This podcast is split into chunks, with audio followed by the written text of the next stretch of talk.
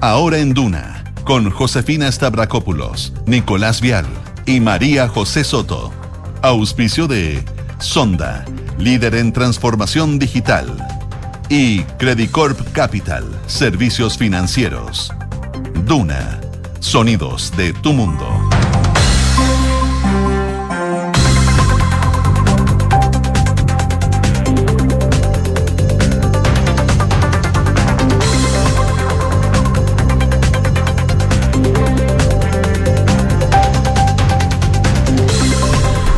12 con un minuto. Muy buenas tardes, ¿cómo están ustedes? Bienvenidos a una nueva edición de Ahora en Duna, acá 89.7 en Santiago, en Valparaíso 104.1, Concepción 90.1 y Puerto Montt 99.7. Hoy día es miércoles 8 de marzo, Día Internacional de la Mujer Trabajadora. Por supuesto, vamos a estar contándoles detalles de lo que se va a generar durante el día de hoy. María José Soto, ¿cómo estás? Bien, ¿y tú? Bien, todo bien. Oye, hay una manifestación convocada para hoy, para esta jornada que está organizada y autorizada por las autoridades, que parte de la Plaza Baquedano, Plaza Italia, Plaza la Dignidad, como quieras, pero ahí, en la Plaza Baquedano eh, se parte esta caminata que va a terminar en Calle Ejército con un evento bien eh, masivo eh, donde se espera miles de mujeres que vayan a las convocatorias. En esas marchas ya está prohibido que vayan los hombres. De hecho, como Sí, que los echan. los funan, los echan. Así que se espera ahí que, que cientos y miles de mujeres salgan a conmemorar esta nueva versión del 8M, que de hecho tuvo también su conmemoración en el Palacio de la Moneda, encabezado por el presidente Gabriel Boric, también por la expresidenta Michelle Bachelet y otras figuras también femeninas importantes de nuestro país invitadas. Un 8M que en la moneda no ha estado exento de controversia, sobre todo por la situación que ocurrió ayer en el Congreso. Una discusión ah, bastante acolorada, dicen, entre el ministro de Educación y una diputada, una diputada que terminó descompensada y eso también ha causado que el propio ministro de Educación eh, no estuviera en la conmemoración que se hizo en la moneda por el 8M. Habló al respecto la ministra de la Mujer por este altercado que tuvo el ministro Ávila con la diputada Delgado. Ella dice, bueno, condenamos cualquier tipo de acto que condicione nuestra plena práctica. Y bueno, eh, es una situación que ha estado en torno a esta conmemoración que me imagino, eh, como el, el gobierno, el presidente Gabriel Boric se califica como feminista, eh, le ha generado un poco de complicaciones a propósito de esta primera conmemoración que hacen eh, en su gobierno.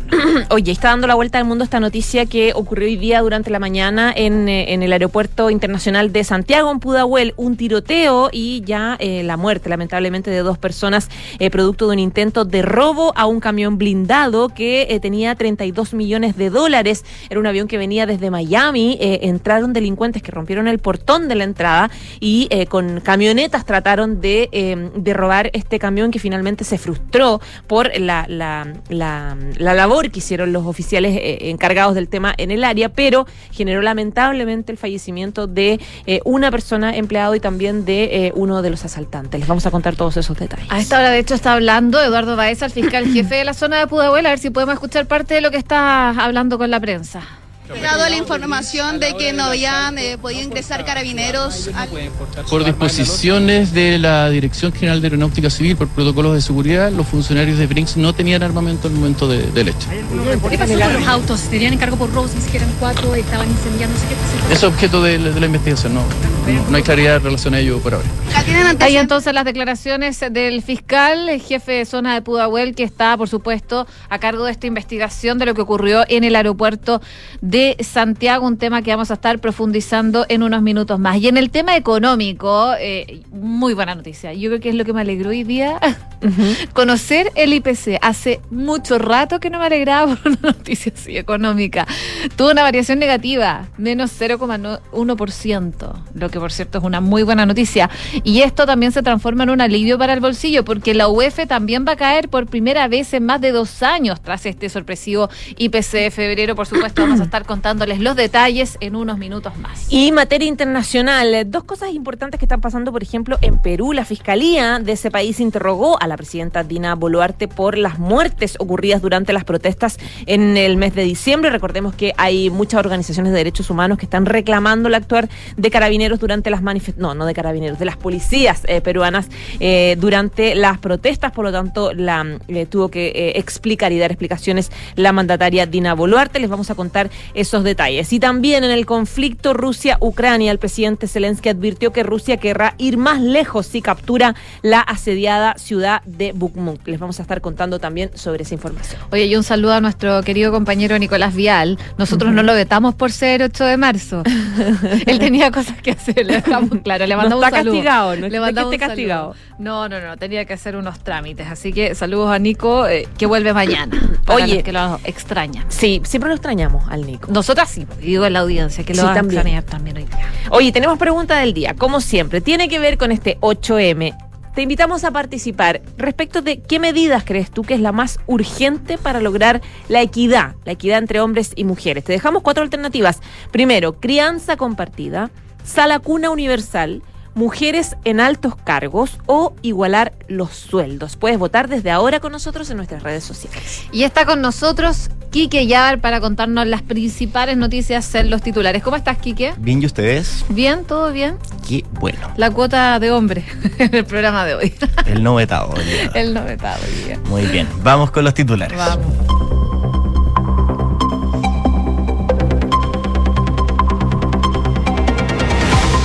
Presidente Gabriel Boric solidarizó con la familia del funcionario de la DGAC asesinado en el aeropuerto y afirmó que la delincuencia se va a perseguir de manera incansable. El mandatario dijo que a quienes han hecho el delito, la intimidación o del crimen organizado, un espacio desde donde creen que pueden surgir, están equivocados y nuestras policías cuentan con todo nuestro respaldo. La compañía Brinks comunicó que el objetivo de los delincuentes que perpetraron un robo frustrado que terminó con la muerte de un funcionario de la DGAC en el aeropuerto de Santiago era un cargamento de 26 mil millones de pesos. La compañía, a través de un comunicado, aseguró que sus vigilantes siguieron todos los protocolos de seguridad ante el asalto y afortunadamente todos ellos salieron ilesos. Sin embargo, lamentó profundamente el fallecimiento en el lugar de un funcionario de la DGAC ante el violento asalto con armamento de guerra perpetrado por estos delincuentes. El IPC de marzo, el IPC, perdón, marcó en febrero su primera caída en más de dos años. En el segundo mes del año, el índice de precios al consumidor anotó una variación mensual del menos 0,1%, según reportó el INE. La última caída del IPC en su variación mensual se había registrado en noviembre del año 2020 y en aquella oportunidad el indicador inflacionario bajó en un menos 0,1%, de acuerdo con los datos del INE. En esa línea, el IPC terminó con una racha de 26 meses al alza en su medición mes a mes. El ministro de Hacienda, Mario Marcel, destacó la baja del menos 0,1% que anotó el índice de precios del consumidor de febrero.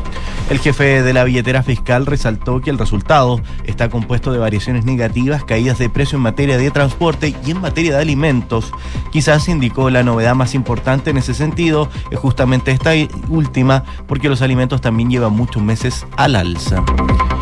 Ministro de Educación, Marco Antonio Ávila, decidió no asistir al acto del presidente Gabriel Boric encabezado en La Moneda por el Día Internacional de la Mujer. La actividad en el Patio de los Cañones, en la sede de gobierno, se inició a las 9.15 horas y contó con la presencia de la expresidenta Michelle Bachelet, a quien el jefe de Estado le hizo un reconocimiento. Desde el Mineduc señalaron que se trata de una decisión personal del secretario de Estado y que busca evitar tensiones en la ceremonia. Luego de concretarse la instalación de la comisión experta, hoy se constituyeron las cuatro subcomisiones de la instancia. Junto a esto, el día viernes, la mesa directiva presentará una propuesta de estructura de la Constitución. Una vez hecha la propuesta de índice, las comisiones tendrán hasta el día lunes para hacer indicaciones. Luego de esto, se citará a la sesión plenaria para su votación. La Policía de Investigaciones detuvo en la comuna de Lumaco, la región de Araucanía, al comunero mapuche Roberto Nicolás Villouta Alcamán, quien se encontraba prófugo de la justicia hace un año y medio. Según indicó la PDI, Villouta es un reconocido integrante de la coordinadora Arauco Mayeco y era buscado por su participación en un ataque incendiario que destruyó un camión forestal el 9 de septiembre del año 2021. La ministra de Defensa de Canadá, Anita Anand, declaró que las autoridades canadienses todavía no conocen el origen del objeto volador que fue derribado sobre el territorio canadiense de Yukon el pasado 11 de febrero, pero que parece que este no es operado por ningún gobierno extranjero. La ministra de Defensa también señaló que los esfuerzos para recuperar los restos de los tres objetos voladores han sido suspendidos. Taiwán culpó a dos barcos chinos de haber cortado los cables de internet de su isla. La Comisión Nacional de Comunicaciones dijo que un barco pesquero y un carguero al servicio de Beijing destruyeron la infraestructura que conecta el archipiélago de Matsu a la isla principal. Tanto Cristian Garín como Alejandro Tavilo ganaron sus respectivos partidos en la cual y ascendieron al cuadro principal del Master de Indian Wells y hoy harán su estreno. No antes de las 19 horas, Garín se medirá ante el colombiano Daniel Elani Galán, mientras que Tavilo se medirá ante el alemán Maximilian Martener en el último turno cerca de las 23 horas. Muchas gracias, Quique. Gracias a ustedes. 12 con 10, bueno, muy atentos a lo que pasó esta mañana en el aeropuerto de Santiago, un grave hecho, según información eh, que se conocía preliminarmente en la mañana, eso de las 8, eh, se daba cuenta que un grupo de 10 sujetos derribó un portón del terminal aéreo con varios vehículos buscando realizar un robo a 32 millones de dólares que traía un avión de Latam proveniente de Miami. Este dinero iba a ser ingresado en un camión Brinks para luego ser trasladado a distintas entidades bancarias.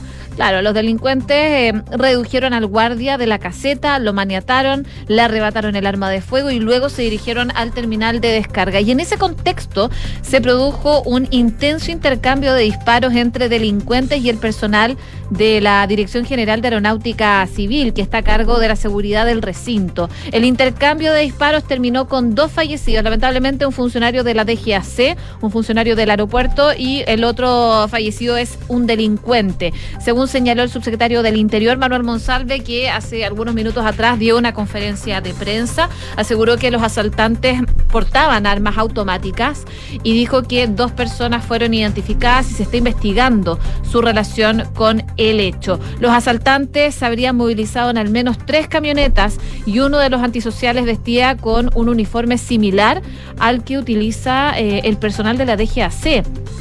De hecho, eh, el funcionario de la DGA ha identificado como Claudio Villar, eh, que, lamentablemente falleció en este intercambio de disparos, era bombero de la cisterna y en la huida los sujetos dejaron cuatro vehículos quemados en la ruta de escape. Desde la policía uniformada dijeron que no pudieron llevarse el dinero.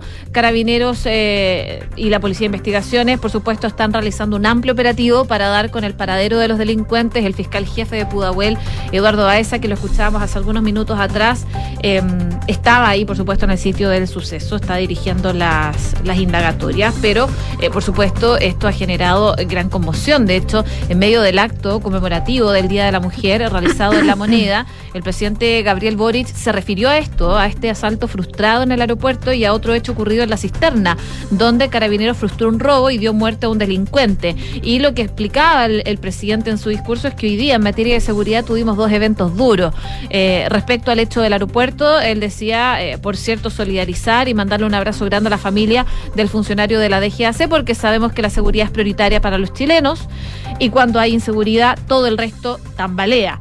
Hoy estos dos asaltos se pudieron frustrar, pero con un costo bastante alto, el costo de vidas humanas. Y él eh, decía, quiero que sepan que desde nuestro gobierno vamos a eh, perseguir de manera incansable, con justicia y con toda la fuerza del derecho a la delincuencia y a quienes ponen en riesgo la vida de nuestros compatriotas, decía el presidente Gabriel Boric en medio de la conmemoración del 8 de marzo que se hizo en La Moneda. Oye, José, sabes que la, empresa Brinks, la que fue víctima del asalto, a través de un comunicado, dice que eh, los asaltantes usaron armamento de guerra. De guerra, sí, eso mismo estaba viendo. Claro, de hecho, está en, recordemos que eran 12 antisociales, por lo menos los que están registrados, que buscaban sustraer este total de 26 millones y a través de un comunicado, Brinks dice que sus vigilantes siguieron todos los protocolos de seguridad ante el asalto y que afortunadamente ellos salieron ilesos, pero claro, lamentan el fallecimiento de este funcionario de la DGAC eh, con este asalto tan violento. Y la empresa aclaró que durante los últimos años el trabajo entre Brinks y DGAC y las autoridades ha permitido mejorar de manera rele relevante la seguridad y el protocolo. De hecho, lo decía el subsecretario del Interior Manuel Monsalve ahora en La Moneda. Esto, eh, claro, porque alguien le preguntó ¿hasta cuándo va, va, a seguir pasando esto? Que eh, intentan hacer este tipo de robos en el aeropuerto, la losa del aeropuerto. Y él decía, bueno, es que hay un cambio porque hace algunos años esto se intentó y se hizo. Ahora el robo es frustrado, por lo tanto hay un equipo que está trabajando para frustrar este tipo de... de este tipo de, de, asaltos. Eh, no obstante, dice el mismo comunicado de Brinks, todavía hay espacio para seguir mejorando, todavía hay que organizar algunas cosas, especialmente lo que tiene que ver con las bandas organizadas que están usando armamentos de guerra en este tipo de asaltos que son cada vez más eh, eh, violentos. Dicen ahí Brinks que efectivamente ellos por lo menos registraron armamento de guerra en este intento de, de asalto frustrado. Por eso esta empresa habla de la creación de una mesa de trabajo público-privado eh, donde eh, las empresas de transporte de valores puedan contribuir con su experiencia y levanten también eh, zonas de riesgo que podrían ser importantes para evitar de nuevo este tipo de cosas. 12 con 15, vamos de lleno a lo que es la conmemoración del 8 de marzo, este 8M, porque la coordinadora 8M eh, realiza hoy día una marcha en conmemoración del Día de la Mujer. Eh, era esperable, ya lo habían anunciado, pero ya se conoce más o menos el recorrido y a qué hora empieza. Va a ser a las 18 horas en un recorrido por la Alameda, la principal arteria de la capital. La manifestación coordinada con las autoridades metropolitanas va a comenzar en Plaza Baquedano y va a avanzar por el callejón central de la Alameda hasta llegar a calle Ejército, donde habrá un escenario para cerrar la jornada con un acto. La marcha va a implicar cortes de tránsito, por supuesto, en Santiago Centro, que se van a aplicar desde las 4 de la tarde, según lo que detalla Carabineros. Y acá les cuento, eh, en dirección al oriente, por ejemplo, se va a realizar el desvío en Avenida Padre Hurtado, donde podrán tomar calle Arica hasta eh, empalmar con Avenida Mata para así volver a retomar el tránsito ya en calle Seminario con dirección a Nueva Providencia. En dirección al poniente, el tránsito va a ser desviado en la comuna de Providencia, en Avenida Salvador, donde se podrá seguir hasta Avenida Mata para retomar la Alameda en Avenida Padre Hurtado.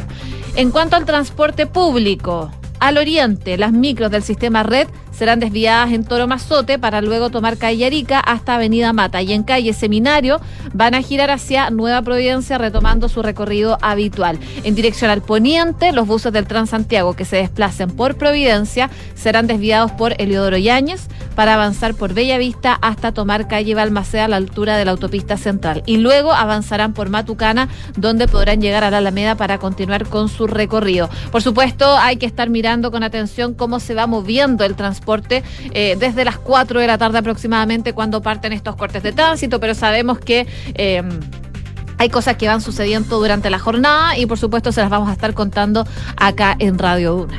Bueno, les contábamos que el presidente Gabriel Boric habló de eh, varios temas hoy día en el marco de esta conmemoración del Día Internacional de la Mujer en el Palacio de la Moneda, en un acto donde estuvo acompañado por la ministra Antonia Orellana y anunció varias medidas que apuntan a, según dijo el propio Boric, disminuir la desigualdad estructural de género. El presidente anunció algunas cosas que apuntan a universalizar el acceso, por ejemplo, a las cunas, disminuir el costo de los anticonceptivos, impulsar reformas legales en materia de seguridad pública que consagren también el derecho a una vida libre sin violencia, atendiendo especialmente a la violencia de género. La autonomía y seguridad económica sabemos que son base para el ejercicio de los derechos y la libertad de las mujeres para alcanzar una autonomía, dijo Boric al empezar a detallar estas medidas. Por eso dice que se impulsó con la ministra Orellana y la ministra Jara también. Eh, la decisión de seguir avanzando en el derecho a las personas trabajadoras que cuidan a hombres y mujeres a tener un acceso a Salacuna. Eh, así surge la propuesta de Salacuna Salacuna para Chile, que va a equipar legalmente el derecho a Salacuna eh, para padres y madres eh, sin depender del tamaño de la empresa, incluyendo además a las trabajadoras independientes y de casa particular. en el mismo acto, el presidente también se refería al proyecto de ley de reparación para familiares de víctimas de femicidio, que se aprobó, de hecho, ayer en la Cámara de Diputados y sigue su despacho al Senado. Esta iniciativa incorpora una pensión de 160 mil pesos para hijas e hijos eh, menores de edad de mujeres víctimas de femicidio y un fondo de más de 700 millones de pesos para eh, niñas y niños que hayan perdido a su mamá producto de un femicidio eh, desde el año 2010. Dice el presidente que cuando el, el femicidio ocurre, la sociedad entera ha fallado y particularmente el Estado y las instituciones. Sabemos que la pérdida de una vida es irreparable, pero para hacernos cargo de mitigar ese daño tenemos que tomar más medidas, especialmente en lo que concierne a los hijos e hijas. Además, en la conmemoración estaba presente la ministra de Bienes Nacionales, que Javiera Toro, que entregó títulos de dominio a mujeres de sectores vulnerables un beneficio que eh, apunta a promover la autonomía económica y también romper con los círculos de violencia de género. Eh, las otras dos medidas anunciadas guardan relación también con aumentar la oferta quirúrgica en cirugías de incontinencia urinaria, problema que afecta a miles de mujeres en Chile, principalmente a las mujeres mayores de edad. Para eso se estima que el Ministerio de Salud incremente la oferta de hospitales eh, con mil cirugías adicionales y se resuelva el, 3, el 30% de estas en el segundo trimestre de este año. Se anunció también por último la implementación de un fondo de transversalización de género, una medida que busca crear un programa, presupuestario de más de 3 mil millones que busca financiar eh, iniciativas de distintas entidades públicas que busquen mejorar la, la calidad de vida de las mujeres. El Ministerio de la Mujer está a cargo, de hecho, de ese seguimiento. Bueno, estuvo hablando el presidente Gabriel Boric, como tú mencionabas, José, no solo anunciando eh, este tipo de iniciativas, sino que también a propósito de este 8 de marzo. Esto fue lo que dijo en la moneda el mandatario. Y en el caso del machismo estructural en nuestra sociedad, creo que es particularmente patente. Y cuando un movimiento como el movimiento feminista cuestiona esas relaciones jerárquicas injustas y esos privilegios injustos que se establecieron y que han sido naturalizados, hay muchos hombres que en algún momento nos hemos sentido a la defensiva. Y en esto creo que vale la pena también reflexionar, hay que salir de ese lugar. Porque cuando hay privilegios injustos y esos privilegios injustos se cuestionan y se arrancan, gracias en este caso a la organización de las mujeres, los hombres no podemos ser cómplices de la mantención del statu quo. Hay entonces las declaraciones del presidente Gabriel Boric en esta conmemoración del 8 de marzo en La Moneda. Quien no asistió a esta conmemoración fue el ministro de Educación, Marco Antonio Ávila, que decidió no ir eh, a, este, a esta conmemoración en la actividad en el patio de los Cañones, eh, donde incluso también estuvo la expresidenta Michelle Bachelet. Lo que explicaban desde el Mineduc, eh, que fue una decisión personal, del secretario de Estado y que buscaba evitar tensionar la ceremonia tras este altercado que tuvo con la diputada del Partido Ecologista Verde, Viviana Delgado, en dependencias del Congreso ayer en la tarde. A partir del acto en la moneda se saluda a las autoridades presentes realizando un saludo genérico a las y los ministros. Y claro, la permanencia de Ávila en el equipo ministerial eh, está en duda de cara al inminente cambio de gabinete. Y también eh, el episodio de ayer sabemos que no jugó a su favor pese a que eh, se apuró a explicar lo ocurrido, ofreció sus disculpas a propósito de eso eh, a la legisladora de uno de los partidos de que están gobernando, porque ellos son ministros del gobierno del presidente Gabriel Boric. Eh, bueno, lo que ocurrió principalmente el día de ayer fue una discusión, una discusión, según lo que han dicho, bastante acalorada entre la parlamentaria y el ministro. Estaban hablando sobre la situación de un colegio. Finalmente, esto escaló en cuanto a la, la discusión acalorada dicen, y terminó la parlamentaria en el policlínico eh, por una descompensación. Eso ha generado una serie de reacciones a propósito del ministro Ávila. De hecho, desde su partido dijeron, nosotros no vamos a tener más relación con el ministro hasta que salga de la cartera, lo que también hace una presión para que él sea parte de los cambios en el cambio de gabinete. Así que bueno, vamos a ver qué pasa, pero hoy día para no generar más presión, el ministro Ávila se ausentó de este acto en la moneda por el 8 de marzo. Claro, no hay registro de esa discusión que tuvo la diputada con el ministro. Porque fue a, las afueras de la comisión de, educación. No hay grabación, no hay cámara, no hay nada. Solamente hay testimonios de la gente que dicen que ambos tuvieron una discusión acalorada, que se empezaron a tensionar un poco y que él, él claro, dice esta frase, sí, siempre me están vapuleando, estoy un poco cansado, como que denota también el agotamiento que puede tener el ministro de eh, varios temas y presiones que están pasando, como dices tú, a puertas del cambio de gabinete y también en medio de rumores de que él podría podría salir del eh, gabinete. Así que es un mal contexto eh, para el ministro de Educación. Los llevo a otro tema, tiene que ver con una propuesta que hicieron un grupo de diputados de Bópoli de presentar un proyecto para ampliar el postnatal a madres que pierdan sus hijos recién nacidos. Todo esto, por supuesto, en el marco del Día de la Mujer, que fue que diputados y diputadas de Evópoli presentaron este proyecto. La iniciativa busca que el Estado respalde a aquellas mujeres que se vean enfrentadas a esta situación de pérdida de un hijo que puede impactar en la salud mental eh, de las familias afectadas. La actual legislación contempla un descanso maternal de seis semanas previas al parto, 12 semanas eh, posteriores al mismo. Este periodo es otorgado a través de las licencias pre y postnatal, pero el Código del Trabajo no establece descanso reparatorio para los casos de en que se sufra fallecimiento de un hijo o una hija en gestación o recién nacido. La Dirección del Trabajo estableció que el descanso postnatal responde a la necesidad de recuperación y cuidados que requiere la madre luego del parto, a diferencia del permiso postnatal parental que tiene como finalidad optimizar el cuidado de los hijos, compatibilizar también la crianza eh, con el trabajo. Y en ese contexto, el diputado Jorge Guzmán, que es autor de la iniciativa, decía que es un proyecto que busca hacer justicia con muchas mujeres que en nuestro país han tenido un momento tan dramático, tan traumático como la pérdida de un hijo, ya sea en su gestación o posterior al nacimiento. Es por eso que junto a la bancada de Bópoli y parlamentarias integrantes de la Comisión de Mujer se presentó esta iniciativa para que el gobierno pueda escuchar y para que pueda liderar y en definitiva se tenga una legislación laboral que pueda funcionar. El proyecto solicita la extensión de la ampliación del permiso de postnatal parental a la madre que haya sufrido la muerte gestacional o perinatal, así como también para el papá o aquella persona significativa que la acompañe, estableciendo un periodo de descanso para los casos que, en que se sufra la pérdida de un hijo o una hija sin haber iniciado el permiso prenatal. 12 con 26. Oye, cambio de tema porque, eh, bueno, cambio de tema, pero también un poco relacionado, porque actividades acotadas, al menos por lo menos acá en la región metropolitana, se iniciaron hoy día en el periodo de propaganda electoral de cara a la elección de consejeros constitucionales, que va a ser el próximo 7 de mayo. Y según está establecido, los candidatos al Consejo Constitucional podrán hacer propaganda a través de la prensa y de radios emisoras en lo que respecta a los medios de comunicación. También eh, esta se podrá efectuar por actividades brigadistas en la vía pública, mediante el porte de banderas, lienzos u otros elementos no fijos que identifiquen las candidaturas de material impreso u otro tipo. Por ejemplo, a las 7 de la mañana, eh, la candidata por la región metropolitana Gloria Hood de Bópoli realizó un banderazo en Apoquindo, en tanto a la una, una y media competiría, eh, compartiría digo, un almuerzo junto a organizaciones sociales feministas, quienes le darán a conocer sus inquietudes y sus propuestas. A las diez y media estaba programado, en cambio, que candidatas y autoridades de la lista Todo por Chile, como la líder del PPD Natalia Pergentili, el ex timonel de la ADC Carmen Frey, entre otras, inauguren oficialmente el pacto junto a militantes y organizaciones civiles en la Plaza Londres, en Santiago.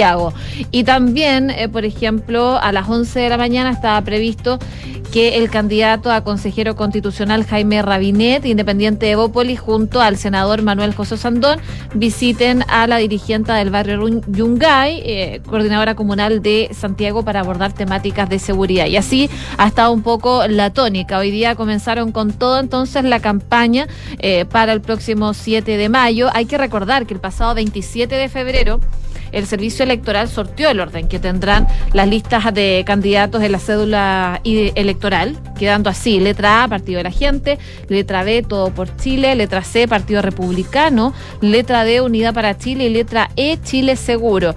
Y el lunes, en tanto, ya se dio el inicio al nuevo proceso constitucional con la instalación de la comisión de expertos que deberá elaborar este anteproyecto sumado a la propuesta en marcha del Comité Técnico de Admisibilidad. Mientras que ayer hizo lo propio con la Secretaría de Participación Ciudadana a cargo de la Universidad de Chile y la Universidad Católica, así que ya está más que funcionando todo eh, de cara al 7 de mayo. Toda la previa ya está más o menos armada.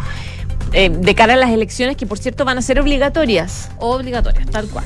Y el, el, plebiscito anterior, el del 4 de septiembre pasado, también era obligatoria. Pero muchas personas eh, a pesar de que, claro, fue la participación fue bien histórica, pero muchas personas no fueron a votar. Específicamente más de dos millones de personas que no acudieron a las urnas a votar el 4 eh, de septiembre pasado en el apruebo rechazo, eh, en el plebiscito ratificatorio de la propuesta constitucional y esas denuncias, porque sé que son dos millones de, dos millones de personas, porque son las que el CERVEL ofició a los juzgados de policía local, porque de hecho el servicio electoral que tiene este registro de quienes participaron y quienes no, entregaron un pendrive con archivos donde están todas las denuncias de quienes no votaron, eh, para que sean, eh, tal como dice la ley, los jueces los que tramiten las causas y eventuales infracciones. Bueno, ¿qué pasa con esto? ¿Qué pasa con estas dos millones de denuncias de personas que no participaron? El Instituto Nacional de Jueces de Policía Local advirtió que como es tanta gente y el sistema es tan antiguo, es muy difícil poder avanzar en eventuales em, eh, sanciones, etcétera. Se enfrentan a un escenario muy complejo por la carga de trabajo que esto supone, considerando además, dice el Instituto Nacional de Jueces de Policía Local, la falta de modernización, de digitalización de este tipo de tribunales. Esto va a significar un importante incremento repentino en el trabajo, lo que se va a traducir en tiempos de respuesta súper limitados, atendidos eh, los recursos que cada tribunal escasamente tiene. Es lo que decía la jueza Carola Quesada, presidenta del Instituto Nacional de Jueces de Policía Local, en una entrevista que daba en el Mercurio, donde ella planteaba que em, sin sanción, el voto obligatorio no tiene ningún sentido y sin modernización del sistema se ve súper complejo avanzar eh, y que tenga alguna, algún sentido concreto, real, a hacer que o obligar eventualmente a los chilenos. Están acusando ellos en ese sentido lo difícil del panorama porque muchos de estos tribunales aún no notifican por carta certificada a la persona que no fue a votar. O sea, esta cosa está súper lenta, lo que implica un enorme despliegue humano de poder llegar a esas cartas, etcétera, porque efectivamente el sistema todavía no está digitalizado. Así que es un problema y un desafío de aquí en adelante. Sí, está revisando las declaraciones del vicepresidente del gremio, Mirko Bonasic Doric, que plantea además que el CERVEL está ingresando las denuncias vía pendrive y que su procedimiento aún es escrito en papel. Un pendrive. En un pendrive. José, un pendrive. Y eso claramente limita la comunicación electrónica. Y a eso se suma eh, que habrá una importante sobrecarga en carabineros, sobre todo en las zonas rurales, por notificaciones que van a tener que realizar a institución policial. Así que están poniendo ahí como un poco la alarma eh, de cara a esta próxima elección que se viene el 7 de mayo con voto obligatorio. Claro. 12 del día, 31 minutos. Nos vamos a la pausa, pero antes queremos que participes con nosotros en esta encuesta que te hacemos a propósito del 8M. ¿Qué medida es más urgente para lograr la equidad? Eh, hasta ahora, la gente en Twitter dice 38,9% sala cuna universal y el 33,3% igualar los sueldos. Vota con nosotros porque hay cuatro alternativas disponibles. Pausa y seguimos revisando informaciones aquí en Ahora en Duna, el 89.7. Vivir conectado todos los días con la naturaleza es posible en Edificio QB, un proyecto de inmobiliaria Hexacón en el Parque Cauciño Macul. Edificio QB es toda una experiencia, con una propuesta estética moderna, enfocada en la vida social y familiar, con departamentos de 2, 3 y 4 dormitorios. Conoce más en www.hexacon.cl. Universidad de Tarapacá, 41 años construyendo un futuro de calidad, con un modelo educativo centrado en las personas y contribuyendo al progreso nacional y regional. Top 10 en calidad académica y productividad científica. Universidad de Tarapacá, Universidad del Estado, protagonista en la custodia y preservación del patrimonio cultural milenario chinchorro. Custodiamos el pasado, construimos el futuro.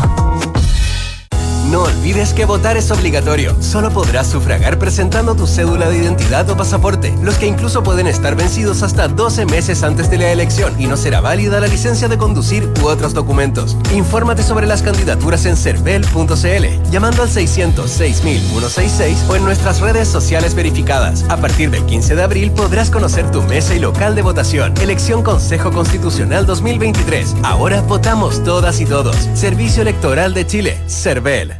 ¿Qué es innovar para ti? En Anglo American creemos que innovar en minería es cambiar para mejorar, es desafiar los límites para desarrollar nuevas soluciones que mejoren la vida de todos. Y lo hacemos desde la minería, siendo pioneros en el desarrollo del hidrógeno verde, utilizando electricidad 100% renovable en todas nuestras operaciones, fomentando la diversidad al interior de nuestros equipos o adquiriendo agua desalinizada para compartirla con las comunidades vecinas. Anglo American, desde la innovación, lo cambiamos todo. Conoce más en chile.angloamerican.com. Atención, atención, tenemos un anuncio súper importante. Hoy se suman nuevos integrantes a nuestro equipo de trabajo. ¡Qué buena, nuevos integrantes! Fueron elegidos con pinza por su confianza, rapidez y eficiencia. Démosle la bienvenida a la nueva flota Toyota. Si tu empresa necesita nuevos vehículos, manéjate con Quinto One Business. Suscríbete a una flota Toyota por uno, dos o tres años y olvídate del pie. Permisos, mantenciones y seguros. Conoce más y suscríbete en quinto-mobility.cl. Somos GTD y sabemos que cada empresa, sin importar su tamaño, tiene múltiples necesidades. Por eso, diseñamos soluciones que se adapten a sus desafíos y, por sobre todo, que nos permitan poner nuestra tecnología al servicio de cada una de sus metas. En GTD, creemos en las empresas y las acompañamos día a día, porque en el camino hacia el éxito vamos juntos. GTD. Hacemos que la tecnología simplifique tu vida. Siempre es importante prevenir las emergencias en nuestra vivienda y el barrio. Encender una fogata o quemar basura son actos arriesgados y podrían ocasionar un incendio. Si ves personas realizando acciones que involucran fuego y sientas que constituyen un riesgo, denuncia al 133 de Carabineros o al 134 de la PDI. Aprendamos y no prendamos. Juntos podemos evitar una tragedia. El MINBU lo hacemos todas y todos. Ministerio de Vivienda y Urbanismo. Gobierno de Chile.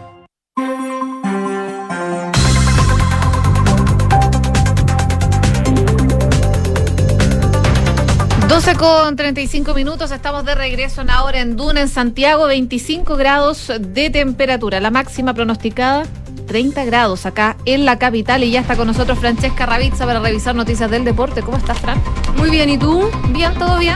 Qué bueno. ¿Qué nos traes hoy? Sigo con el tenis. Ah, qué bien. Mucho tenis. Ya, vamos. Garini y Tavilo ganaron en sus respectivos partidos ayer para avanzar a el cuadro principal del Masters de Indian Wells, que es considerado el quinto torneo más importante de la, de la temporada, solamente superado por los Grand Slam. Así que muy, muy importante.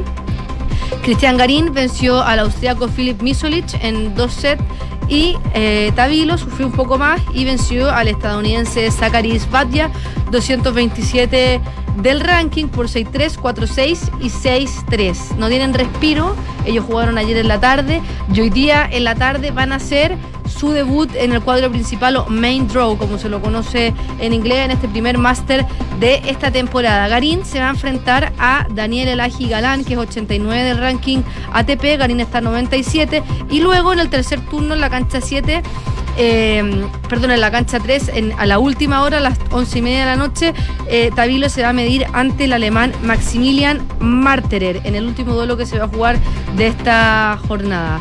Eh, Galán, que es el rival de Garín, no llega en buena forma a este torneo. Ha disputado solamente seis campeonatos en lo que va de año, incluyendo Australia, y solamente logró superar la primera ronda en Río, donde perdió inmediatamente en segunda rueda. Y con Cristian Garín solamente tiene un antecedente que fue las semifinales del ATP de Santiago en el 2021, donde lo ganó Garín 6-4, 6-2 y su mejor ranking histórico ha sido el 67 el año pasado y solamente ha ganado Challengers, no tiene victorias en torneos ATP. Y Marterer, que es el rival de Alejandro Tavilo, tiene 27 años.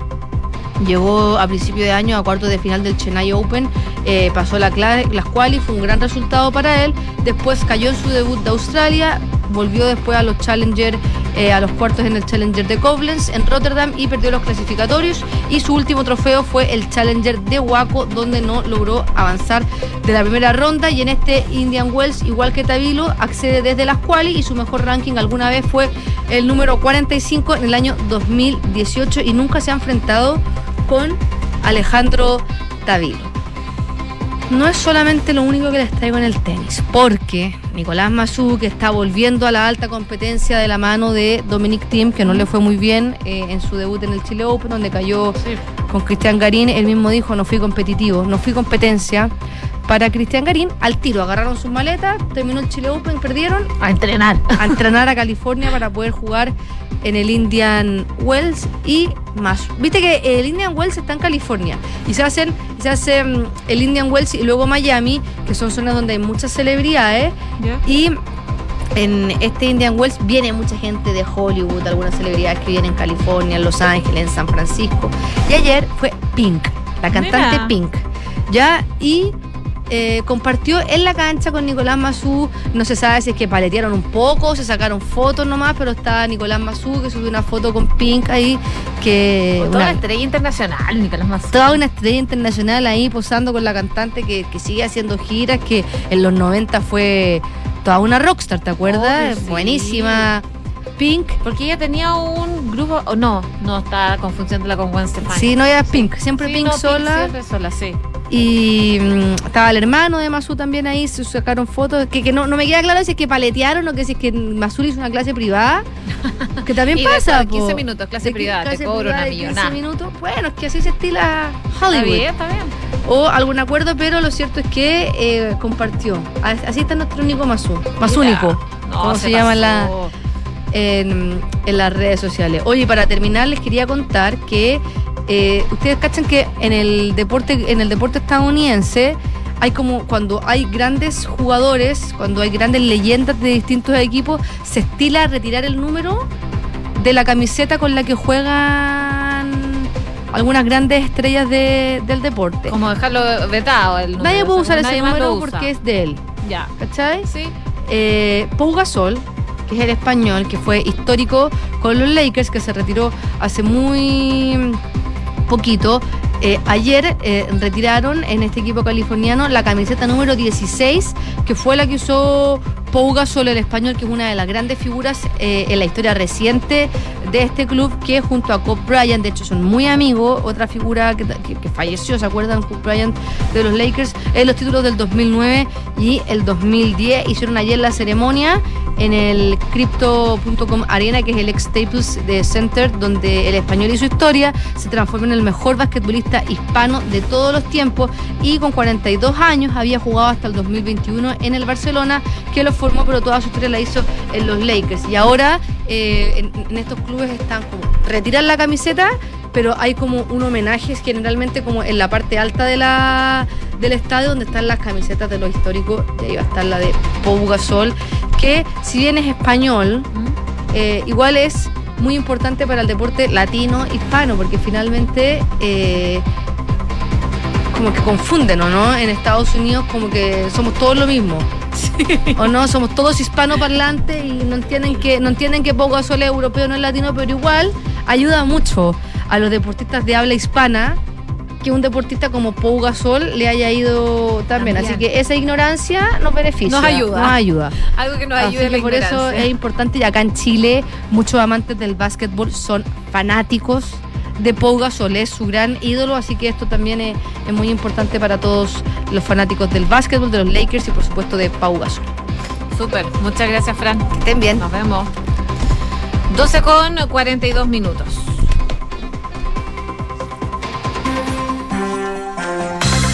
Y revisamos también eh, noticias del ámbito internacional porque hoy día la Fiscalía de Perú interroga a Dina Boluarte por las muertes en las protestas. Según eh, la presidenta a través de Twitter, ella informó que brindó declaraciones respecto de la investigación sin ofrecer detalles. Por su parte, eh, la Fiscalía dice que más temprano la gobernante fue llamada dentro del caso de muertes de ciudadanos ocurridas durante las movilizaciones sociales de diciembre del 2022 y enero del 2023. Boluarte llegó a este interrogatorio fuertemente escoltada, sonriente y con un traje celeste, según las imágenes que ya se pueden ver a través de las redes sociales del organismo acusador. La cita se cumplió sin manifestaciones a favor o en contra en los exteriores del edificio en el centro de Lima. Ella tiene, según lo que explica su abogada, toda la voluntad de querer ayudar en las investigaciones en cuanto a la verdad y la investigación en concreto. No obstante, eh, en caso de una acusación en firme,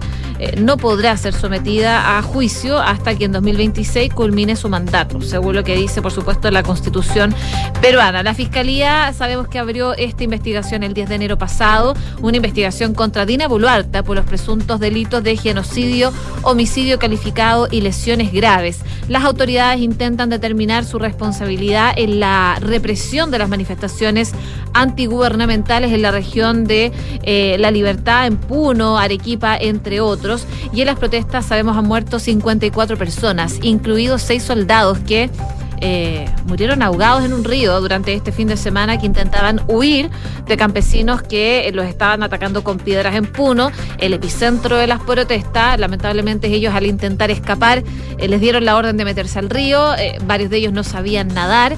Y, murieron lamentablemente en medio de esta situación. Otros pudieron ser rescatados, pero con graves signos de hipotermia y que fueron también ayudados y llevados a un centro militar. Ahora, en cuanto a este caso en particular, se ha armado una gran polémica respecto a las órdenes que recibieron esos mismos soldados de Perú. Y de acuerdo a la Defensoría del Pueblo, también se han registrado 1.300 personas heridas. Casi la mitad de ellos son uniformados. Así que la situación es bastante grave en Perú y hoy día entonces, como les comentaba, Dina Boluarte da declaraciones ante la Fiscalía. Ahora sí, José, espérame. Ahora sí. Ahora sí. Ya. ¿Ahora? Sí. ya. Y de Perú nos vamos a México a propósito de una situación compleja, una situación tensa que puede traer coletazos diplomáticos entre ambos países, entre eh, México y Estados Unidos, a propósito del secuestro de cuatro ciudadanos norteamericanos en el norte de México, que hasta ahora dejó lamentablemente un saldo de dos de esas personas fallecidas. De hecho, el Departamento de Justicia de Estados Unidos está investigando el tema y advirtió en esta jornada que van a ser implacables en la búsqueda de justicia. Lo afirmó el fiscal nacional de Estados Unidos, Merrick Garland, quien a través de un comunicado dijo que se va a hacer todo lo posible por identificar a los responsables de estos asesinatos de, ciudadanos estadounidenses en eh, México. Haremos todo lo que esté a nuestro alcance para identificar, encontrar y pedir las cuentas a los responsables de este ataque. Quiero ofrecer mi más sentido pésame a las familias y seres queridos de las víctimas de este atroz ataque, remarcaba el fiscal. Los dos estadounidenses eh, supervivientes ahora reciben tratamiento médico en Estados Unidos. Por su parte, el coordinador de comunicaciones estratégicas del Consejo de Seguridad Nacional, John Kirby, dijo a los periodistas que Estados Unidos está trabajando con funcionarios mexicanos para poder... Eh, obtener más información. Según recoge Deutsche Welle, la portavoz de la Casa Blanca, Karine Jean-Pierre, eh, remarcó que los ataques a ciudadanos estadounidenses son inaceptables, donde quiera que sea y bajo a cualquier circunstancia. Agradeció el trabajo de los departamentos de justicia y seguridad nacional del FBI, la agencia antidrogas por su rápida respuesta en el terrible accidente. Eh, la, el presidente mexicano Andrés Manuel López Obrador indicó que se lamenta mucho que esto esté sucediendo en su país se envía las condolencias a familiares de las víctimas, al pueblo de Estados Unidos y al gobierno de Estados Unidos. Recordemos que esto fue el viernes pasado, que cuatro ciudadanos norteamericanos estaban viajando en un auto con matrícula de Carolina del Norte y fueron atacados poco después de cruzar desde su país hacia México. Esto pasó en la ciudad fronteriza de Matamoros, que está en el estado de Tamaulipas, uno de los más violentos de México. Eh, durante el incidente los estadounidenses fueron montados a la fuerza por una camioneta con hombres que estaban armados. Eh, Américo Villarreal, que es gobernador de Tamaulipas, confirmó que habían encontrado a cuatro desaparecidos, aunque dos de ellos estaban eh, sin vida. Según creen las autoridades mexicanas, los delincuentes podrían haber secuestrado a los ciudadanos estadounidenses por una confusión. Por el momento no hay identificados eh, ningún tipo de sospechoso o que hayan participado en estos secuestros. 12 con 47 y también contarles de la situación de Jair Bolsonaro que aún, aún no tiene fecha para regresar a Brasil, pero sí se sabe que su vuelta a casa no va a ser para nada fácil. ¿Por qué? Porque ahora se suma un escándalo, un escándalo de joyas por un valor millonario que le regaló el gobierno de Arabia Saudí a su esposa y que eso está amenazando con arruinar su imagen incluso entre sus partidarios. Este caso eh, se vive por supuesto en Brasil porque se asemeja a, a una situación por entrega Primero se supo que el 29 de diciembre del 2022, un día antes de abandonar Brasil, eh, para no entregarle la banda presidencial a su sucesor, Luis Ignacio Lula da Silva, Bolsonaro envió a su ministro de Minas y Energías a que intentara recuperar las joyas que las había confiscado en su momento la aduana. Pero el caso revelado por O Estado de Sao Paulo siguió creciendo porque Bolsonaro envió en al menos otras tres ocasiones a altos cargos y a militares a buscar esas joyas que las retuvo aduana eh, y que están valoradas en 3,2 millones de dólares y no ha tenido éxito en poder recuperar esas joyas. Esto según lo que relata entonces O Estado, que revela también que en el 29 de diciembre pasado un avión, de hecho, de la Fuerza Aérea de Brasil con un sargento aterrizó en el aeropuerto de Guarulhos, en Sao Paulo, para buscar las joyas y recibió un rotundo no del oficial de Hacienda, eh, Marco Antonio López. El sargento pidió hablar con un superior y recibió otro no. Bolsonaro voló a Estados Unidos sin las joyas regaladas por el régimen saudí, joyas que no forman parte del patrimonio presidencial, porque de haber formado parte del patrimonio presidencial, él eh, no podría tener acceso a ellas en ningún momento. O sea, cuando él deja la presidencia, eh, son de la presidencia. Ahora, las joyas habían sido confiscadas. em, cuando él hizo una visita a Riyadh en 2021 y un asistente del ministro eh, les llevaba en una mochila sin declarar esta joya. Los inspectores retuvieron en la aduana un par de aros, un anillo y un collar con un reloj hechos con piedras preciosas, así como un adorno en forma de caballo con eh, ornamentos dorados. Ahí Michelle, eh, esposa de Bolsonaro, aseguró en sus redes sociales que ella no tenía idea de estas joyas que supuestamente le había regalado el régimen de Riyadh eh, y se sentía como la esposa engañada, dijo y la última en enterarse. Y dijo que ya sus abogados están trabajando en el tema. Así que un escándalo envuelve nuevamente a Jair Bolsonaro, esta vez con unas joyas saudíes eh, que están complicando su regreso a Brasil. 12 del día, 50 minutos. Estás en Ahora en Duna. Y volvemos al país. Hay encuestas que hoy día le dieron buenas noticias al presidente Gabriel Boric, sobre todo a puertas de este cambio de gabinete que él tendría que, o, que, que se ha dicho dentro de la moneda que podría ser dentro de los próximos días. Una fuerte alza evidenció la aprobación del presidente Boric según eh, la encuesta Data Influye, en la cual aumentó 12 puntos su evaluación positiva, alcanzó un 38% y su rechazo llegó al 49%. El estudio también señala que el 79% de los consultados está de acuerdo o muy de acuerdo en que el mandatario haga cambio, haga un cambio de gabinete durante los próximos días. Mira, el 79%. Este, en esta pregunta solo el 16 estuvo en rechazo. Respecto del alcance del cambio de gabinete, el 33% opinó que debería ser amplio, incluir a la mayor parte del gabinete. Otro 33 estimó que tienen que ser solo los ministros mal evaluados y un 22 optó por algo más acotado. Entre los ministros de Estado mejor evaluados figuran el titular de Hacienda, o sea, se mantienen, digamos. El ministro de Hacienda, Mario Marcel, que tiene un 68% de, de, aprobación. La ministra del Interior, Carolina Toá, que tiene un 62%. La vocera de gobierno, Camila Vallejo, que tiene un 52%. Y también el ministro de la Vivienda, que tiene eh, 52%, el ministro Carlos Montes. 12 con 51 minutos. Seguimos con noticias del ámbito nacional porque habló la vocera de gobierno, Camila Vallejo, que abordó la polémica que les contábamos anteriormente, eh, que está envuelto el ministro de Educación Marco Antonio Ávila, luego de que la diputada del Partido Ecologista Verde, Viviana Delgado, acusara al secretario de Estado de gritarle tras emplazarlo por el cierre de una escuela en Maipú. Al respecto, la vocera destacaba que el titular del Mineduc pidió las disculpas correspondientes por ese intercambio, como él lo señalaba, acalorado, porque eh, no es ni será nunca parte del comportamiento que esperamos de ningún ministro de Estado en relacionarse con otros parlamentarios y lo asumió como tal, decía la vocera. También decía que el tema de fondo que plantea la parlamentaria en lo que fue la um, interpelación creemos que es un tema que hay que considerar, es parte de la agenda del gobierno y la del ministro, que podamos compatibilizar y enfrentar aquellas situaciones donde se produce contaminación ambiental eh, con el derecho a la educación, decía la vocera de gobierno. Y en este contexto también abordó el asunto en medio de la conmemoración del 8M. Aseguró que por lo tanto les interesa, les importa como gobierno y tienen el compromiso especial con lo que plantea eh, de fondo la parlamentaria respecto a las escuelas en nuestro país y eh, en esta que está en Maipú específicamente. Así que de esa manera lo abordaba la vocera de gobierno. También, por supuesto, habló la ministra de la Mujer, Antonio Orellana,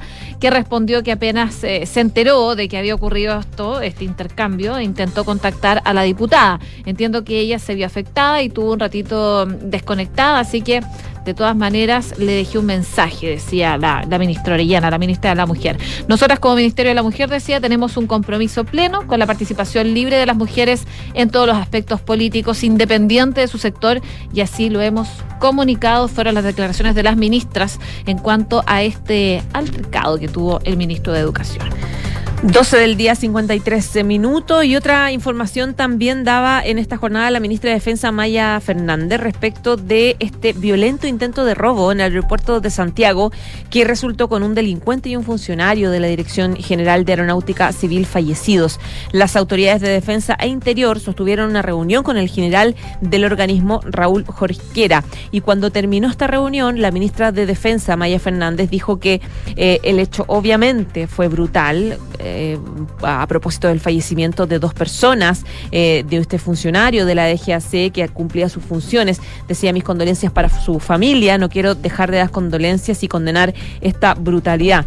Y dice ella, obviamente siempre la disposición es a mejorar, pero lo que no debería ocurrir nunca es que el aeropuerto se vea obviamente afectado con armamento de tal envergadura, que fue el hecho que ocurrió eh, hoy día. Y frente a la sensación de inseguridad que queda en el sector del aeropuerto, la, la ministra insistió en que se han tomado muchas medidas de seguridad. El hecho de que este robo no pudiera ocurrir, se frustrara, fue porque las personas que están en el resguardo tienen un entrenamiento, tienen preparación y contaban con armamento necesario para poder repeler. Por lo tanto, efectivamente ha habido un avance en la seguridad del aeropuerto. 12,54. Y buenas noticias, lo contábamos hace algunos minutos atrás. El Instituto Nacional de Estadísticas informó que el índice de precios al consumidor, el IPC, registró una caída, al fin, menos 0,1% en febrero de este año, con lo cual el dato anualizado desciende eh, del nivel 12% en el que se encontraba. Se trata de la primera vez que la variación mensual es negativa desde noviembre del 2020. Hace rato que no teníamos variación negativa, solo veíamos cómo nos iba subiendo el Subiendo, costo de la claro. vida. Además, el dato estuvo lejos de las expectativas de los analistas, quienes apostaban por un incremento de hasta 0,5%. De esta forma, según el órgano estadístico, el IPC acumula un incremento de 0,7 al segundo mes del año y en términos anuales se sitúa en 11,9%, lo que también es una buena noticia que baje un poco. Es poco, pero por lo menos es negativa la variación. De acuerdo al INE, eh, las tres de las 12 divisiones que conforman la canasta del IPC aportaron incidencias negativas en la variación mensual del índice, siete incidieron en forma positiva y dos anotaron nula incidencia. Las divisiones con descensos en sus precios fueron transporte, eh, alimentos y bebidas no alcohólicas y la recreación y cultura. Entre las divisas con alza en sus precios destacó el vestuario y el calzado, eh, según lo que explican, 3,9%. Así que parte de los movimientos que tuvo la canasta del IPC. Claro, y que afecta positivamente en la UEF, luego de eh, dos años de alzas sostenidas producto de esta elevada inflación en Chile, la UEF, la unidad de fomento, perderá valor a partir del 10 de marzo. Es que, es que realmente es una buena noticia. que al Eh, fin. lo- el pago de colegios, pago de hipotecarios, etcétera. Luego de que el del INE, como tú dices, eh, de febrero registrara una sorpresiva baja del 0,1%, la UEF va a empezar a retroceder 35,6%, no, 35,6 pesos, digo, durante el mes para ubicarse ligeramente por sobre los 35.565 pesos el 9 de abril de eh, este año. La UEF está actualmente en 35.590, luego de que diciembre superara la barrera de los 35.000. En Chile, el valor de la UEF incide directamente en temas sensibles para el bolsillo de la familia, como, claro, los créditos hipotecarios, los dividendos, los arriendos inmobiliarios también, los planes de salud de ISAPRES, colegios y un largo etcétera. Esto sumado al impacto indirecto dado la variación de la UEF que afecta a toda la cadena de producción, la importación, la comercialización también de distintos productos y servicios que la ciudadanía paga a diario. Recordemos que la UEF nació con el gobierno del presidente Frei Montalva eh, en tiempos de efectivamente alta inflación y marcó un hito en septiembre de 2021 cuando ya eh, superaba los 30 mil pesos y desde ahí que ha venido anotando fuertes alzas acorde con la dura inflación que estamos eh, enfrentando en Chile.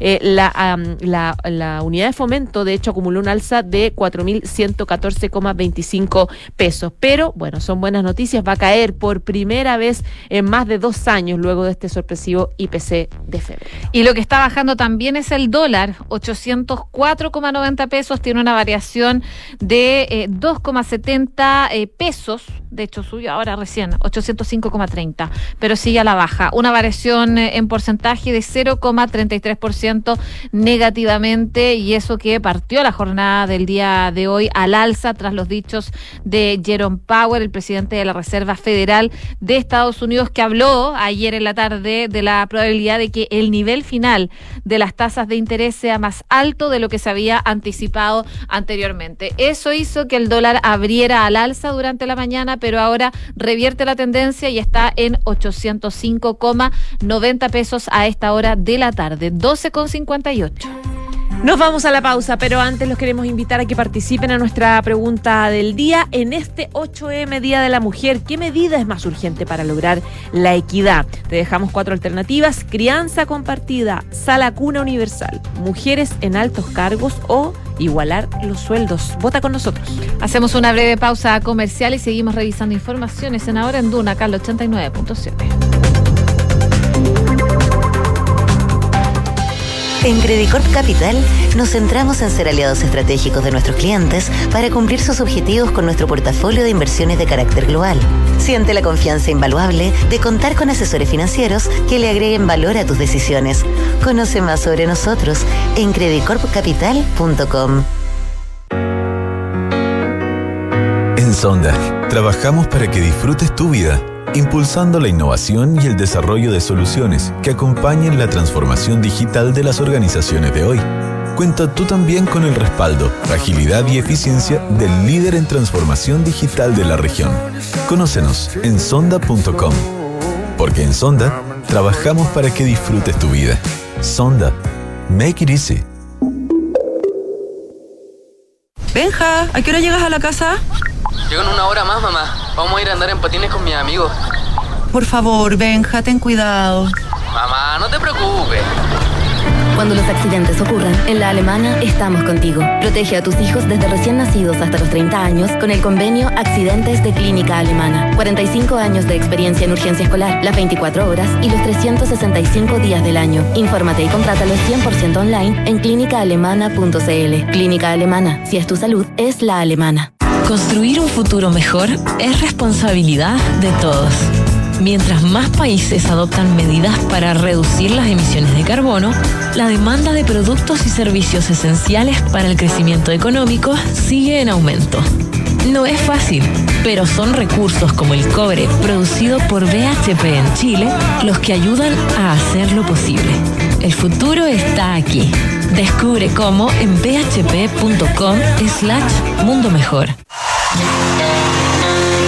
Club La Tercera está de aniversario y para celebrar seguimos sorteando premios increíbles. Participa por estadías para dos, gift cards gastronómicas, conciertos en Movistar Arena con ubicación privilegiada y muchas experiencias más. Concurso exclusivo suscriptores La Tercera. Si eres suscriptor, participa en clublatercera.com y en nuestras redes sociales. Y si aún no lo eres, suscríbete ya a La Tercera y aprovecha nuestra promo 50% off en cualquiera de nuestros planes y podrás participar. Bases legales en clublatercera.com.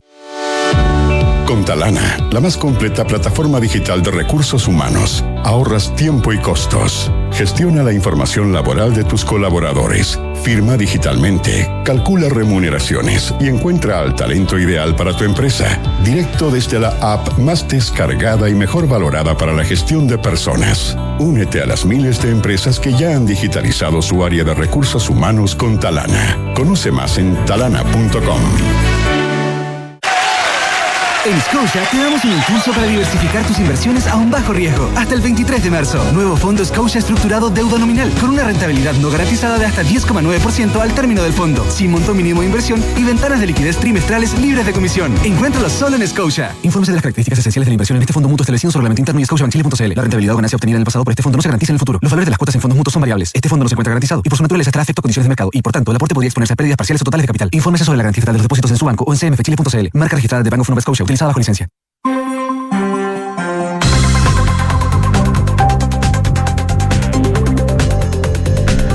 Una con eh, dos minutos, estamos de regreso en ahora en Duna, al 89.7. En Santiago, 25,6 grados, la máxima va a llegar hasta los 30 y ya está con nosotros nuevamente Quique Yavar para hacer un resumen de las principales informaciones en los titulares. La ministra de Defensa, Maya Fernández, abordó el violento intento de asalto en el aeropuerto de Santiago que dejó un funcionario de la DGAC y un delincuente fallecidos en el lugar. En ese sentido, la titular de defensa indicó que el hecho que ha ocurrido es brutal y envió sus condolencias a la familia del funcionario, asegurando que es un hecho que no queremos que ocurra y que afecta mucho. Al ser consultada por los delitos al interior del terminal aéreo, la ministra Fernández enfatizó que se han tomado muchas medidas, se han reforzado no solamente en seguridad, en formación y también en armamento, y eso ha permitido repeler este hecho, aunque agregó existe disposición para mejorar. El IPC marcó en febrero su primera caída en más de dos años. En el segundo mes del año, el índice de precios al consumidor anotó una variación mensual del menos 0,1%, según reportó el INE. La última caída del IPC en su variación mensual se había registrado en noviembre del año 2020, donde en aquella oportunidad el indicador inflacionario había bajado la misma cifra. En esa línea del IPC termina con una racha de 26 meses al alza en su medición mes a mes. Ministro de Hacienda, Mario Marcel, destacó la baja del menos 0,1% que anotó el IPC de febrero. El jefe de la billetera fiscal resaltó que es una buena noticia y que este está compuesto de variaciones negativas, caídas de precios en materia de transporte y en materia de alimentos, y que esa es la novedad más importante, ya que justamente el precio de los alimentos lleva muchos meses al alza. Ministro de Educación, Marco Antonio Ávila, decidió no asistir al acto del presidente Gabriel Boric encabezado en La Moneda por el Día Internacional de la Mujer. La actividad en el patio de los cañones de la sede de gobierno se inició a las 9.15 horas y contó con la presencia de la expresidenta Michelle Bachelet, a quien el jefe de Estado le hizo un reconocimiento. Desde el Ministerio de Educación señalaron que se trata de una decisión personal del ministro y que buscaba evitar tensiones en la ceremonia. La ministra vocera de gobierno, Camila Vallejo, se refirió al altercado entre el ministro de Educación, Marco Antonio Ávila, y la diputada del Partido Ecologista Verde, Viviana Delgado, independencias del Congreso Nacional. Al respecto, la ministra Vallejo dijo que el ministro se refirió pidiendo las disculpas correspondientes el día de ayer por este intercambio, que como él lo ha señalado, acalorado, pero que no es ni será nunca parte del comportamiento que el gobierno espera de un ministro o ministra de Estado al, al relacionarse con otros parlamentarios. El alto comisionado de la ONU para los Derechos Humanos, Volker Turk, criticó el plan anunciado por el gobierno británico que impediría pedir asilo a inmigrantes que lleguen en pequeñas embarcaciones a ese país. Según aseguró el alto comisionado, esta legislación controvertiría las obligaciones del Reino Unido en virtud del derecho internacional y de los refugiados, planteando dudas específicas sobre los derechos humanos. Muchas gracias, Quique. Gracias a ustedes. Nos vemos. Una con seis minutos, ya se van conociendo, por supuesto, más detalles de lo que fue eh, este este asalto, intento de asalto más bien, en el aeropuerto de, de Santiago. Eh, son 10 eh, asaltantes los que llegaron al aeropuerto con armas largas y un botín que buscaban eh, capturar de 32 millones de dólares. Fue durante la mañana, a eso de las 8, cuando eh, la tranquilidad del aeropuerto se vio perturbada luego de que este grupo de asaltantes en al menos tres camionetas arribaran hasta el terminal aéreo por el sector de descargas con la finalidad de concretar este robo millonario. Dinero que venía desde Miami en un avión de la TAM, dinero que iba a ser ingresado un camión de valores de la empresa Brinks para ser trasladado hasta tres entidades bancarias. Sin embargo, los asaltantes se encontraron con la resistencia de la, de la Dirección General de Aeronáutica Civil quienes abrieron fuego contra los asaltantes que mm, hicieron lo propio también con ellos. Intensa balacera registrada según algunos videos que ya se pueden ver. Dos vehículos ingresaron al sector donde estaba el dinero, mientras el tercero quedó entre la caseta del guardia y el lugar donde se produjo la balacera. Un funcionario lamentablemente de la DGAC, identificado como Claudio Villar, fue baleado y perdió la vida en medio de la losa del aeropuerto. Villar tenía lamentablemente 45 años, era... Eh, intendente de bomberos de la cisterna con 20 años de servicio en la institución. Un delincuente también fue abatido en el lugar eh, y según lo que estaba revisando, la identidad del delincuente todavía no se ha podido identificar. Eso está eh, en trabajo, está en peritaje. Eh, el subsecretario del Interior habló hace algunos minutos atrás, Manuel Monsalve, dijo que utilizaron armas automáticas. Además, se está investigando que el hecho pudo ser perpetrado por más de 10 sujetos. El subprefecto de la Policía de Investigaciones señaló que habría sido encontrado uno de los vehículos utilizados en el asalto frustrado en Pudahuel y por supuesto la policía está trabajando para dar con el paradero y poder identificar a los delincuentes eh, que hicieron este asalto entonces en el aeropuerto de Santiago. Habló sobre el tema, de hecho, el presidente Gabriel Boric en el marco de este de la, la conmemoración del Día de la Mujer. Él decía que hoy día en materia de seguridad tuvimos dos eventos muy duros duros, una encerrona en la cisterna, en donde quien estaba siendo atacada era un coronel de carabineros y se defendió, y ante la amenaza de una pistola abatió a uno de los delincuentes y arreglón seguido se refirió a esto que pasó en el eh, terminal aéreo capitalino, detalló que fue un asalto en la losa del aeropuerto y dice un delincuente lamentablemente también resulta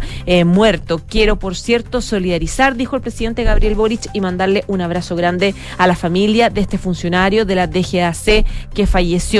¿Por qué hago esta mención? Porque sabemos que la seguridad es prioritaria para los chilenos y cuando hay inseguridad todo el resto tambalea. Hoy estos dos asaltos se pudieron frustrar, pero el costo es altísimo de vidas humanas, decía el presidente Gabriel Boric, quien, como yo les eh, adelantaba, estaba en la conmemoración del, del, Día Internacional de la Mujer en un acto en la moneda, acompañado por la eh, ministra del sector, Antonia Orellana, y anunció varias medidas que apuntan, según dijo el propio Boric, a disminuir las desigualdades estructurales de género. Anunció iniciativas que buscan, por ejemplo, universalizar el acceso a las salas cunas, disminuir el costo de anticonceptivos e impulsar reformas legales en materia de seguridad pública que consagren el derecho a una vida libre de violencia, atendiendo especialmente a... Eh, a las violaciones eh, de género. En este sentido, él habló de la necesidad de erradicar estas relaciones jerárquicas injustas. Y en el caso del machismo estructural en nuestra sociedad, creo que es particularmente patente. Y cuando un movimiento como el movimiento feminista cuestiona esas relaciones jerárquicas injustas y esos privilegios injustos que se establecieron y que han sido naturalizados, hay muchos hombres que en algún momento nos hemos sentido a la defensiva. Y en esto creo que vale la pena también reflexionar, hay que salir de ese lugar, porque cuando hay privilegios injustos y esos privilegios injustos se cuestionan y se arrancan, gracias en este caso a la organización de las mujeres, los hombres no podemos ser cómplices de la mantención del statu quo. Otra de las medidas anunciadas por el presidente Gabriel Boric en esta jornada tiene que ver con eh, aumentar la oferta quirúrgica en cirugías de incontinencia urinaria, problema que afecta a miles de mujeres en Chile, principalmente mayores de edad, y se estima que el Ministerio de Salud va a incrementar la oferta en hospitales públicos con mil cirugías adicionales, resolviendo el 30% de estas en el segundo trimestre de este año y el 70% dicen ellos o se comprometen durante el año. Además, se anunció la implementación de un fondo de transversalización de género que apunta a crear un programa presupuestario de más de 3 mil millones destinado a financiar iniciativas de distintas entidades públicas que buscan mejorar eh, la vida, la calidad de vida de las mujeres. En eso, de hecho, está trabajando el Ministerio de la Mujer y Equidad de Género. A propósito del 8M, la coordinadora va a realizar hoy día una marcha en conmemoración del Día de la Mujer, la que se va a desplazar desde las 6 de la tarde por la Alameda, la principal arteria de la capital. La manifestación eh, coordinada con autoridades metropolitanas va a comenzar en Plaza Baquedano y va a avanzar por el callejón central de la Alameda hasta llegar hasta calle Ejército, según lo que se conoce, donde habrá un escenario para cerrar la jornada con un acto. La marcha implica cortes de tránsito en el centro de Santiago que se van a aplicar desde las 4 de la tarde, según lo que está detallando Carabineros. Por supuesto, el llamado es a informarse si van a pasar por el centro de Santiago. Y a propósito de la conmemoración del 8M, esta mañana en Duna en Punto, estuvimos hablando con la alcaldesa de Providencia, Evelyn Matei, que se refirió a los avances en materia de la mujer y también las declaraciones de que el gobierno de, del presidente Gabriel Boric es feminista. Escuchemos lo que dijo la alcaldesa de Providencia esta mañana acá en Duna. Pero lo peor de todo es que la, la, mayoría de la gente no le cree que sea feminista este gobierno. Po. ¿Por qué? Porque de verdad no se están preocupando. El 63% en una encuesta Black and White sí, que apareció el fin de semana, el sí, fin de semana no así. cree Mm. que sea feminista. O sea, lo peor es están declarando como algo y la gente no percibe que lo sean, no les cree. ¿Por qué? Porque de verdad están súper, súper desconectados. La ministra de verdad no puede estar más desconectada de las, eh, exig- de las necesidades del día a día de la señora Juanita, como decía el expresidente Lago, ¿no es cierto? Claro, la alcaldesa Evelyn Matei también decía que este no es un gobierno feminista, se ha preocupado de mucho de los símbolos, la gente no le cree porque están desconectados. El Ministerio de la Mujer está en la discusión del 1% más elitista, aseguraba la alcaldesa de Providencia. Y aseguró que lejos los mayores avances en, el, en, en materia de igualdad es el registro de deudores y del pago de pensiones de alimento y también la ley de pago en efectivo de deudores de alimentos. Sin embargo, se ha dado poca difusión y ayuda por parte del gobierno, es lo que decía la alcaldesa de Providencia. Por supuesto, la entrevista completa la pueden revisar en duna.cl. Una de la tarde y 13 minutos. La diputada Viviana Delgado eh, habló respecto del altercado que tuvo con el ministro de Educación, Marco Antonio Ávila. Eh, recordemos que ayer tuvo un enfrentamiento eh, de palabras, eh, así como, lo, como lo, lo describen todos los que estuvieron presentes. Y bueno, ella lamentó que los escándalos sean más importantes que la salud de las personas, en alusión al emplazamiento que hizo al secretario de Estado por una eh, extractora de áridos en Maipú. La parlamentaria dijo en primera instancia que estaba bien y que por eso estaba eh, eh, em, ahí. Dice, porque soy mujer, porque pasamos cosas así y eso nos hace siempre más fuertes y podemos seguir trabajando, decía ella. Relato que tuvo un enfrentamiento de palabras con el ministro Ávila, ministro de Educación, luego de la mesa de trabajo que tenía la Comisión de Educación de la Cámara de Diputados, donde decía ella, me regí por todas las normas y solicité la palabra al presidente de la comisión. Y durante ese intercambio verbal que tuvo con el ministro, eh, dijo la diputada que defendió a los 628 vecinos y niños de la comuna de Maipú que están sin clases por una extractora de áridos ilegal. Me dicen que el Ministerio de Educación no puede sacarla. Estos niños están sin clases y hoy la extractora está trabajando al lado del colegio. Él alzó demasiado la voz, dice la diputada. Se molestó porque nombré al ministerio acusando que no se había hecho presente para darle una explicación a estos niños cuando comenzaron sus clases. Me dijo, estoy cansado de que me estén vapuleando. No comprendo su reacción, sostuvo. Y luego de ello, la legisladora cuestionó que pedimos prensa también para poder sacar esta problemática que llevan, que están viviendo los niños hace más de un año. Y esa no llegó. Lamento que por cosas así sí exista prensa para poder defender a la gente. Luego Delgado señaló que el incidente con el secretario de Estado dice me sentí agredida, eh, pero dice que mantuvo la calma y que quería demostrar que efectivamente ella está representando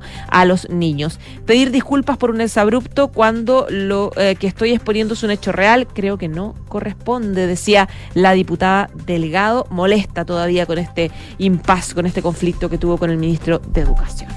Una con eh, 15 minutos, hace algunos minutos atrás, eh, valga la redundancia, les comentábamos sobre el IPC. Y a propósito de esto, habló el ministro de Hacienda, Mario Marcel, que destacó la baja de 0,1% que anotó el índice de precios al consumidor de febrero, siendo la primera variación mensual negativa en casi 30 meses, según informa hoy día el Instituto Nacional de Estadísticas. Con este, eh, el IPC acumula un incremento de 0,7 al segundo mes del año, mientras que el dato anualizado se situó en 11,9. Al respecto, el jefe de la billetera fiscal resaltaba que el resultado está compuesto de variaciones negativas, de caídas de precio en materia de transporte y materia de alimentos. Quizás la novedad más importante en ese sentido, decía el ministro Mario Marcel, es justamente la última, porque los alimentos también llevan muchos meses de alza y por primera vez en bastante tiempo vemos una caída en los precios de los alimentos. En relación a la inflación acumulada en 12 meses, dijo que estamos volviendo a cifras que mm,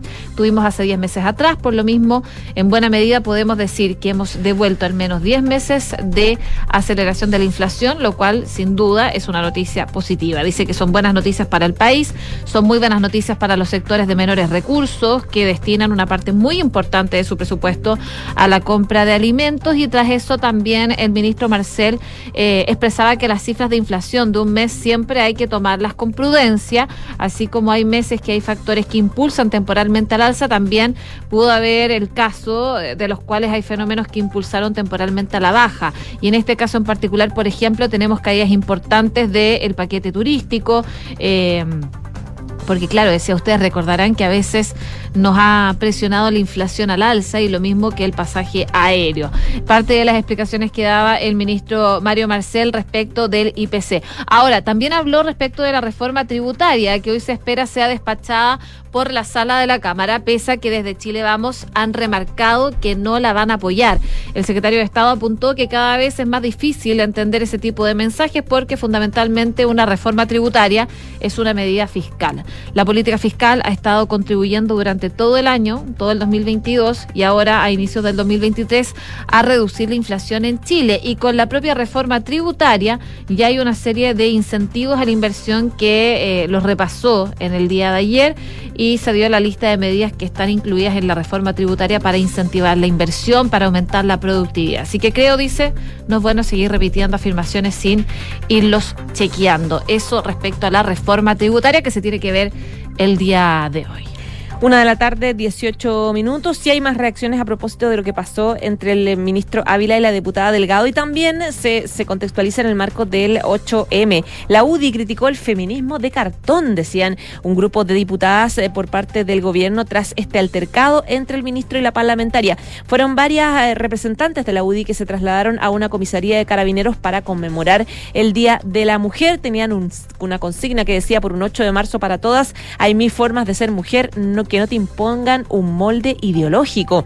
Decía la secretaria del partido eh, María José Hoffman que hacía un reconocimiento a carabineras, bomberas y a mujeres que hoy día asumen ese tipo de roles. Esto tiene que ver porque a veces sentimos que el feminismo radical, decía ella, invisibiliza estos roles. Pareciera que hubiera solo una forma de ser mujer y eso no es así. Hay miles de formas. En esa misma línea, la secretaria general de la UDI criticó al gobierno asegurando que está completamente al debe en materia de de igualar la cancha a las mujeres. Hemos visto que se han aprobado proyectos que venían desde el gobierno del presidente Piñera, lo cual es positivo eh, porque eh, es necesario avanzar, eh, dijo y solicitó al Ejecutivo que ponga urgencia inmediata al proyecto de sala cuna universal que se mantiene en el Senado, junto con la implementación del monitoreo telemático de las víctimas de violencia de género. Las mujeres no queremos favores ni privilegios, queremos igualdad de oportunidades, decían estas mujeres de la UDI que hoy día fueron a eh, conmemorar el Día de la Mujer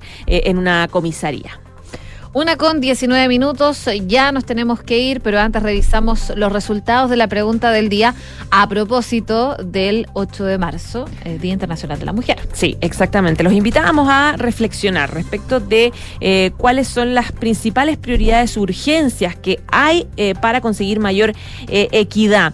Eh, el 39% de los encuestados de arroba Radio Duna en Twitter dice, Salacuna Universal, medida más urgente para lograr equidad en este 8M. Un 30% dice igualar los sueldos, un 22% crianza compartida y el 9% de los encuestados dice mujeres en altos cargos. Puedes votar durante todo el día. Y les cuento que Credicor Capital es un holding dedicado a la prestación de servicios financieros con presencia en Colombia, Chile, Perú, Estados Unidos y Panamá. Conoce más en creditcorcapital.com. Y la transformación digital de tu negocio nunca estuvo en mejores manos. En Sonda trabajan para que disfrutes tu vida innovando, desarrollando soluciones tecnológicas que mejoran y agilizan tus operaciones. Conócelos hoy, Sonda Make It Easy. Una de la tarde, 21 minutos, ya nos vamos, pero quédese con nosotros en Radio Duna. Viene Bárbara Espejo y una nueva edición de Privilegiada.